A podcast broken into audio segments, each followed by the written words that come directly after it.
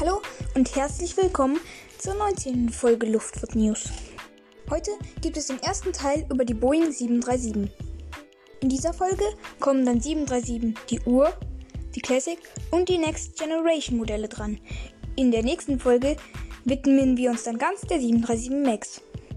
Und ja, mit diesem Unglücksflugzeug kann man wirklich eine ganze Folge füllen. Aber heute geht es ja nicht um die 737 MAX, sondern um die ja, Ur-Classic und Next Generation Modelle. Was das so auf sich hat mit diesen Ur-Classic und Next Generation Begriffen, das erfahrt ihr heute in der Folge. Und natürlich noch eine ganze Menge mehr. Viel Spaß!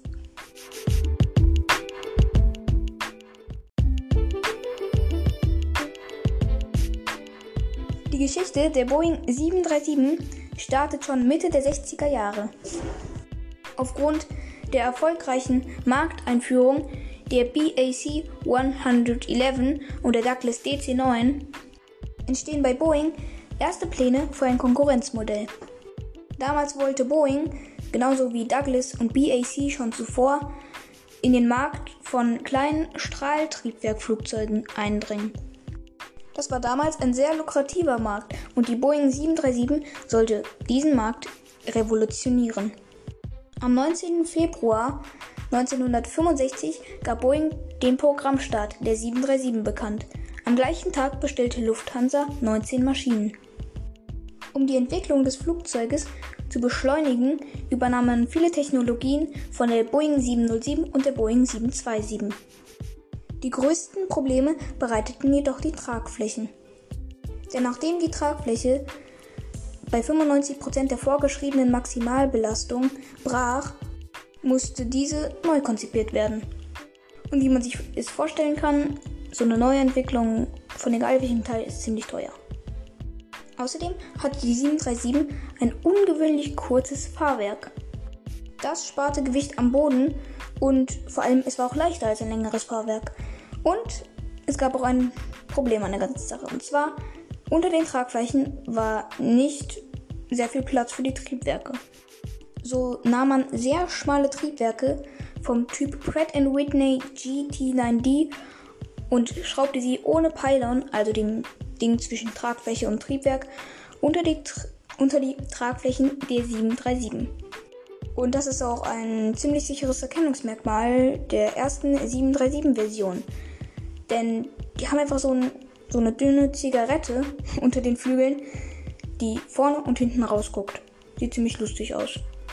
Naja, nach der Entwicklungszeit erfolgte dann auf jeden Fall am 9. April 1997 der Erstflug der Grundversion 737-100. Am 8. August 1967 erfolgte dann die, der Erstflug der etwas längeren Version 737-200. Diese Version war deutlich erfolgreicher. Und da Lufthansa die ersten Maschinen bestellt hatte und auch bei der Entwicklung nicht ganz untätig war, wurden sie natürlich Erstkunde der 737.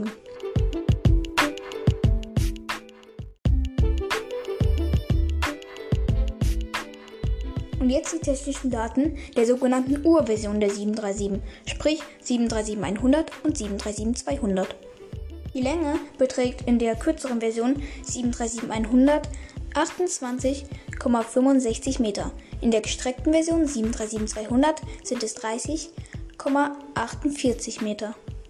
Die Spannweite liegt bei beiden Typen bei 28,35 Metern und die Höhe bei 11,28 Metern. Während die 737-100 nur in Anführungszeichen 124 Passagiere mitnehmen kann, kann die 200er Version 136 Passagiere mitnehmen. In der 737-100 liegt das Startgewicht bei 44.225 Kilogramm und in der 737-200 sind es beim Startgewicht 52,250.390 Kilogramm. Zwei Triebwerke vom Typ Pratt Whitney JT8D ermöglichen eine maximale Geschwindigkeit von Mach 0,84. Die Reichweite liegt in der 100-Version bei 3440 Kilometer und in der 200 Version bei 4200 Kilometer.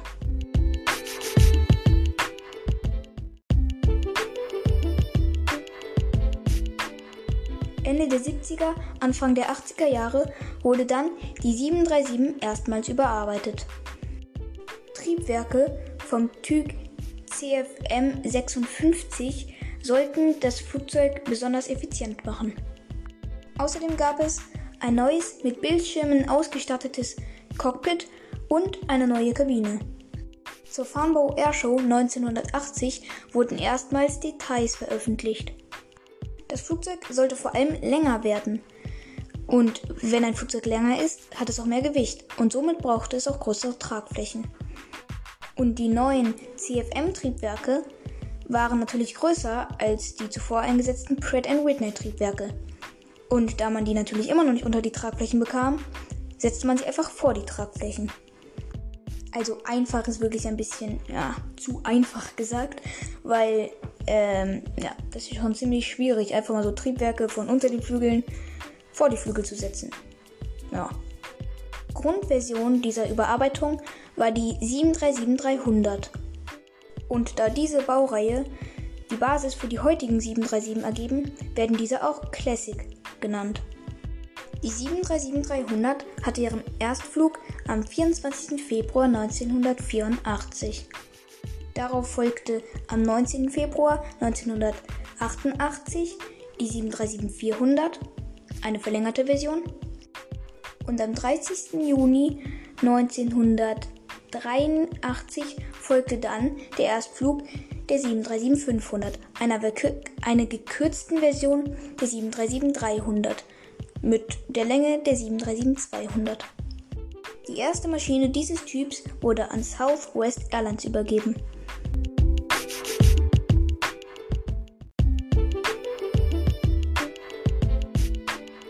Und jetzt die technischen Daten der Classic-Version der 737. Während die 737-300 eine Länge von 33,4 Metern hat, hat die 737-400 eine Länge von 36,45 Metern und die 737-500 eine Länge von 31,01 Meter. Die Spannweite beträgt bei allen Modellen 28,88 Metern und die Höhe 11,13 Meter. Maximal können in der 737-300 149 Menschen sitzen. In der 400-Version sind es 188 und in der 500-Version sind es 140. Das Startgewicht liegt bei der 737-300 bei 61.236 Kilogramm. In der 500-Version sind es 60.555 Kilogramm und in der 400-Version sind es 68.039 Kilogramm. Die Reisegeschwindigkeit aller Typen liegt bei 800 km/h. Das ist vergleichsweise langsam. Die Reichweiten der drei Typen sehen wie folgt aus. 4400 Kilometer sind es in der 300 Version, 5000 Kilometer sind es in der 400 Version und 5200 Kilometer sind es in der 500er Version.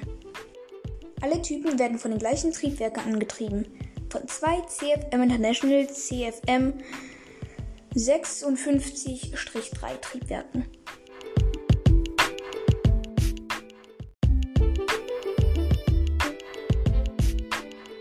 Und jetzt wohl zu der Reihe der 737, die am erfolgreichsten und auch am häufigsten ist. Beziehungsweise das mit dem häufigsten in Zusammenhang mit dem erfolgreichsten kann man sich ja wohl schon denken. Ich spreche von der 737 Next Generation oder kurz NG. Sie fliegt noch heute in sehr großen Stückzahlen und bildet bei vielen Airlines die Grundlage der Mittelstreckenflotte. Aber eigentlich ist die 737 NG direkt als Konkurrenzmodell zum A320 gesehen, der eigentlich erfolgreicher ist und da Airbus mit dem A320 wirklich ein unglaublich erfolgreiches Geschäft abwehrt, ja, da wollte Boeing eben auch mitspielen. Und so kündigten sie im November 1993 eine Modernisierung der 737-Familie an. Das neue Flugzeug sollte es in vier Versionen geben. In der 600, 700, 800 und 900 Version. Gelegentlich sollten auch noch BBJs dazukommen, also Boeing Business Jets. Das ist die Business Jet Reihe von Boeing, die in den meisten Modellen auf der 737 basiert. Aber es gibt tatsächlich auch Modelle, die basieren auf einer 747 oder einer 777. Oder, jetzt ganz neu, einer 787. Allerdings so ein Großraumflugzeug als Privatjet sieht man nicht so oft. Also auch eine 737 als Privatjet. Schon selten. Aber die Sache mit den Privatjets ist auch eher Prestige als wirklich mit Einnahmequellen. Airbus hat das auch mit den ACJs. Ich hatte ja mal in der Folge über den ACJ 220 gesagt. Ja, genau, aber jetzt mal zurück zu 737NG. Denn wie auch bei den Classic-Modellen hat man dort die Tragflächen und die Triebwerke massiv überarbeitet. Aber trotzdem verfügt die 737NG nicht, wie der Airbus A320, über eine Fly-by-Wire-Steuerung. Sprich, wenn man am Sidestick zieht, gibt das beim Airbus einen Wunsch an den Steuerungscomputer weiter und der berechnet dann, ob das sinnvoll ist und ob das Flugzeug dann nicht in eine gefährliche Situation gerät. Bei einer Boeing ist es ja das Steuerhorn und wenn du dort dann am Steuerhorn ziehst, dann fliegt das Flugzeug nach oben. Und weil es ziemlich schwer wäre, diese ganzen Ruder von alleine per Hand zu bewegen, gibt es dort eine hydraulische Verstärkung. Das heißt dann Fly-by-Cable. Ja, und ich hatte es ja schon gesagt, das Ding ist ziemlich erfolgreich. Mit 7110 Bestellungen kann man das so nachvollziehen. Die Grundversion war eine gewisse 737-700. Die ist nicht ganz so erfolgreich wie die 800-Version, aber juckt ja nicht. Ja, und die entspricht in ihrer Länge ungefähr der Länge der 737-300. Sie wurde 1993 als erste 737NG der Öffentlichkeit vorgestellt und der Erstflug fand dann am 9. Februar 1997 statt. Dann folgte eine verlängerte Version namens 737-800. Die hatte ihren Erstflug am 31. Juli 1997. Ja, und dann folgte eine gekürzte Version am 22. Januar 1998. Ja, die hieß dann 737-600.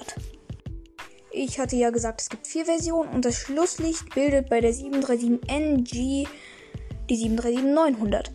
Und die hatte ihren Erstflug am 3. August im Jahre 2000, also 2000.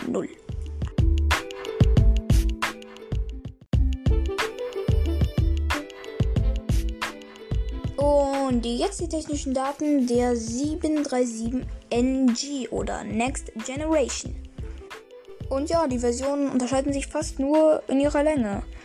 Genau, während die 737-600 eine Länge von 31,24 Metern hat, hat die 737-700 ungefähr 2 Meter mehr, also 33,60 Meter. Dann kommt die 737-800 mit 39,74 Meter.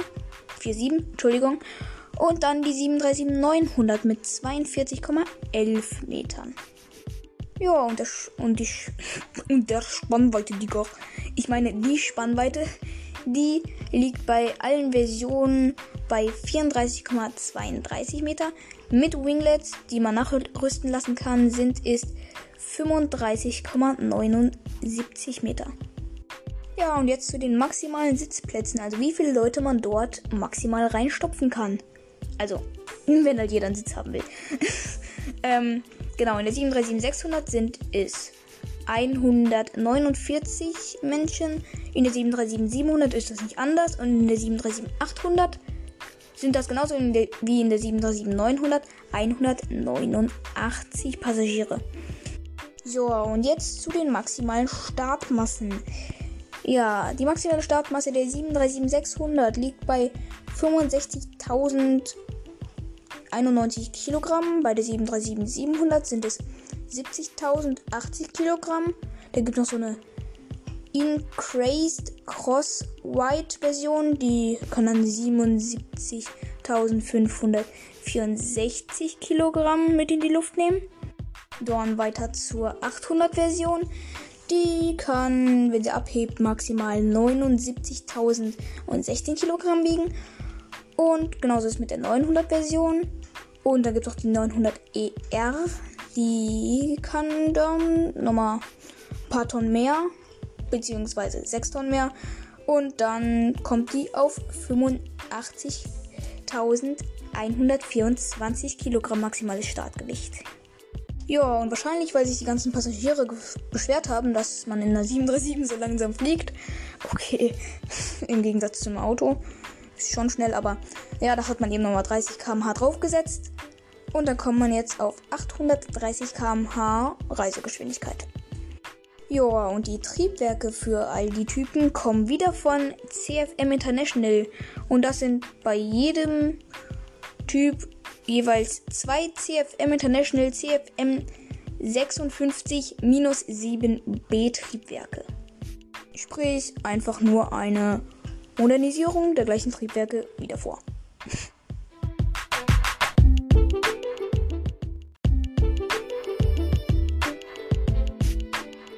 So, und das soll es dann auch schon gewesen sein für heute mit dem ersten Teil über die Boeing 737. Ich hoffe, er hat euch gefallen. In der nächsten Folge, sage ich jetzt mal direkt davor, könnte es sein, dass ich äh, sage irgendwie, ich hatte es ja gerade eben schon mal angekündigt oder so. Das liegt daran, dass ich alles über die 737 Max, also Ur, Classic, Next Generation und Max in einem Batzen aufgenommen habe und dann eben nicht, noch nicht wusste, dass ich das dann in zwei Folgen aufteile. Naja, aber nach dem nächsten nach der nächsten Folge über die Flugzeugtypen ist dann auch Schluss mit den Flugzeugtypen. Ähm, und ja, dann gibt es mal wieder so ein bisschen Freestyle. Und Nachrichten verfolgen eben. Falls ihr noch ein Lieblingsflugzeug habt, dann schreibt mir gerne. Oder timsluftfahrtnews at gmail.com. Und ja, genau. Auch für Feedback und alles andere einfach nur auf meine E-Mail-Adresse. Ich werde euch ganz sicher antworten. Ja, und damit würde ich sagen, bis zur nächsten Folge. Tschüss.